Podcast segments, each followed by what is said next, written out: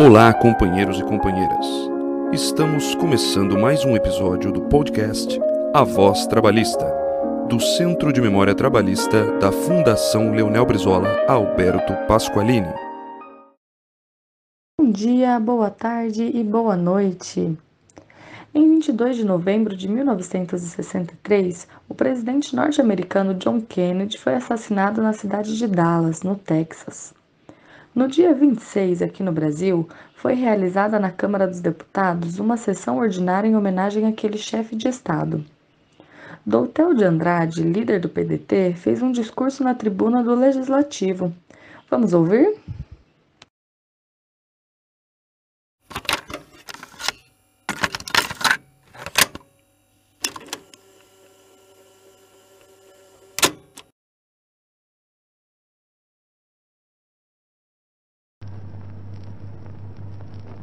Estão inscritos oradores de partidos para falarem nesta homenagem. Vou dar a palavra ao nobre deputado Dotel de Andrade, do Partido Trabalhista Brasileiro.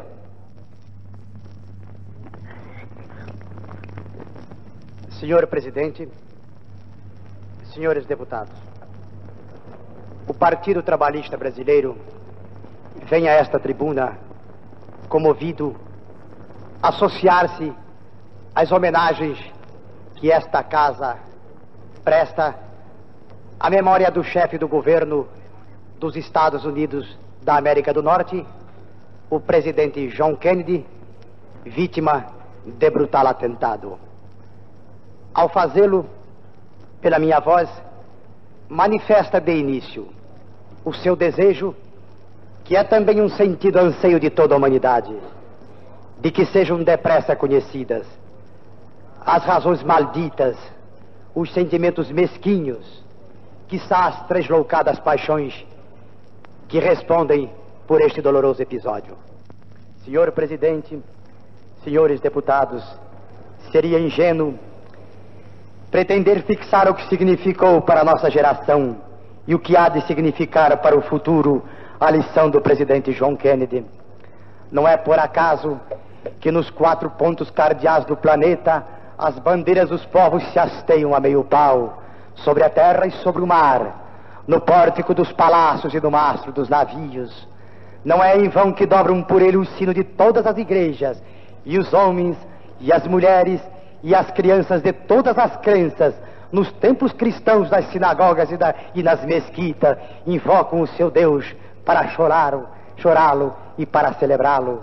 Não é em vão que o, que o pranteiam os fortes e os fracos, os soldados de seu exército e os negros de seu país, nas vielas doridas do Arlen ou nos algodoais melancólicos do sul. Temos toda a impressão de que com a sua morte falta alguém no mundo, no mundo que sonhamos, senhor presidente, de liberdade de justiça social, de compreensão entre e paz entre os homens de boa vontade, como aquele personagem do romance de Gilberto Amado, que não podia compreender o mundo sem Emílio, também nossa desolação, nossa mágoa e nossa dor, custa imaginar o mundo sem John Kennedy. Quando por ele dobram, afinados, as torres das catedrais e das aldeias, parece-nos ouvir a pergunta angustiada do poeta, que daria o título à saga trágica de Hemingway.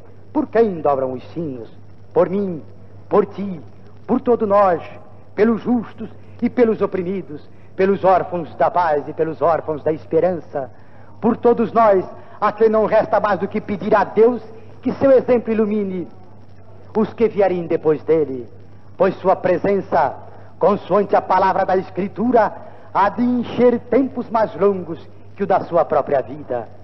Que nos valha, senhor presidente, o legado de sua, de sua lição, pois diante da prestigiosa força de sua admirável figura humana, todos nós temos o receio de não ver repetido tão cedo um exemplar tão raro de sua espécie, como no verso famoso de Garcia Lorca, diante do cadáver de Inácio Sanso Merria. Tardará muito tempo em nascer, se é que nasce, cavaleiro tão nobre, tão rico de aventura.